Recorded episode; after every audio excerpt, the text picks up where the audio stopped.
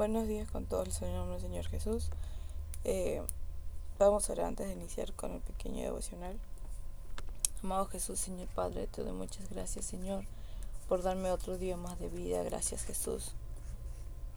Porque puedo maravillarme, Señor, en, en tu hermosa creación, Señor, que has hecho, que es la tierra, Señor. Gracias, Señor Jesús, también, porque siempre nos bendice, Señor, con un pan a mi familia, Señor Jesús. Porque siempre estás, Señor, para nosotros y nos das fuerza, Señor, para seguir, aunque a veces es complicado.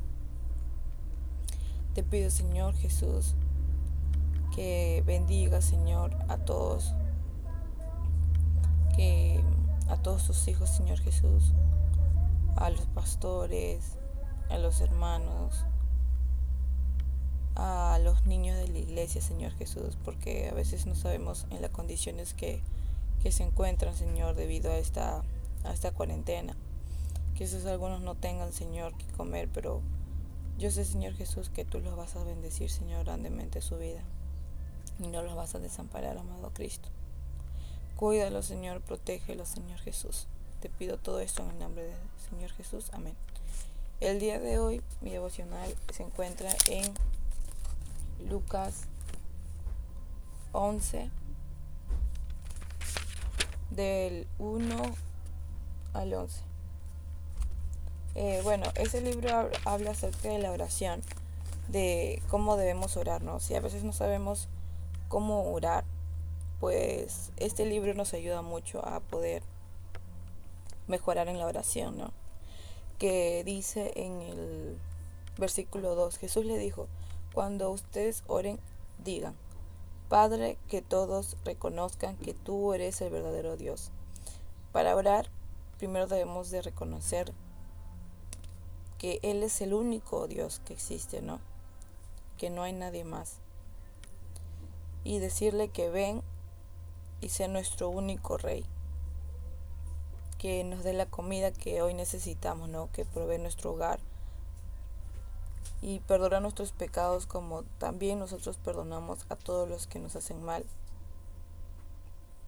Y cuando vengan las pruebas no permitas que ellas nos aparten de ti. Que aunque vengan dificultades, que aunque vengan tentaciones, que, que nos aparte de eso, ¿no? Que no nos haga pecar, que nos ayude. Y, y así, ¿no? Así es como debemos de orar. Y también nos dice, ¿no?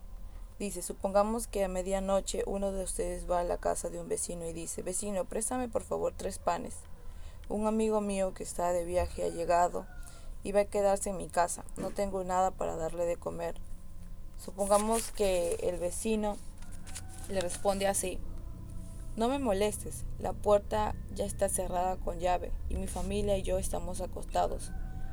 No puede llevar, levantarme aparte, no puedo levantarme y darte los panes. Si el otro siguiera insistiendo, de seguro el vecino le daría lo que necesitara, no tanto porque aquel fuera su amigo, sino para no ser avergonzado ante el pueblo. Por eso les digo esto, pidan a Dios y Él les dará. Hablen con Dios y encontrarán lo que busquen. Llámelo y Él los atenderá. Porque el que confía en Dios y recibe lo que pide, encuentra lo que busca y si llama es atendido. Bueno, este, es, este versículo es muy cierto, ¿no? Eh, acerca del, del, pequeño mensaje del vecino, ¿no? Que si el vecino va, que el Señor va donde el vecino y le toca la puerta para decirle que le dé tres panes y el vecino le responde que no, pero el Señor insiste, ¿no? Insiste, insiste, pues el vecino va a ceder, ¿no? Y le va a dar los tres panes. Y a veces sucede así en la oración.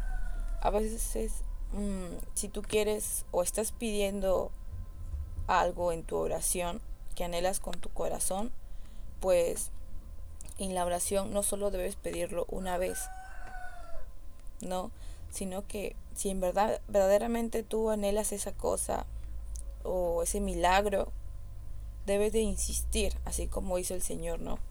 Insistir en todo en todas tus oraciones pedir eso. Debes insistir y el Señor te va a responder, porque ahí también aplica lo que es la fe, ¿no? Si tú solo lo haces eh, pidiendo de corazón tres veces nada más y de ahí dejas, pues no va a suceder, pues Dios no va a responder. Porque tienes que ser constante. Si verdaderamente tú lo anhelas, vas a ser constante. Es igual que cuando uno quiere aprender una cosa. No solamente eh, lo va a practicar una o dos veces. Si tú verdaderamente quieres ser mejor en eso o quieres que te salga bien, pues vas a ser constante en eso, vas a practicarlo varias veces hasta que te des cuenta de que, wow, ya has mejorado, ¿no? Ves que hay, eh, ves que ya se pudo, ¿no? Que ya se hizo, que ya eres mejor en esto, que ya dio resultados. Entonces, igual es en la oración. Cuando tú quieres pedir algo a Dios, no solamente le debes pedir una vez, sino debes ser constante en tu oración. Y dice en el, en el versículo 10, ¿no? Porque el que confía en Dios recibe lo que pide y encuentra lo que busca. Y si llama, es atendidos. Y es cierto, ¿no? Porque si tú confías en Dios, pues lo vas a recibir. Y vas a encontrar lo que buscas. Y Dios te va a responder.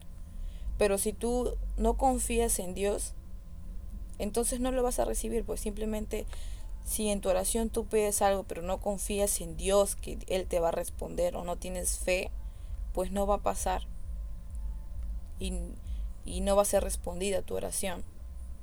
Entonces, bueno, eso es lo que he aprendido el día de hoy, ¿no? De cómo, cómo debemos orar y cómo debemos de ser constante en la oración cuando pedimos algo. Porque Jesús nos va a responder, ¿no? Pero si es que creemos en Él, si es que confiamos y sabemos que Él va a responder. Pero si tú no, si no creemos en que Dios va a responder nuestra oración y no somos constantes, pues no habrá respuesta, ¿no?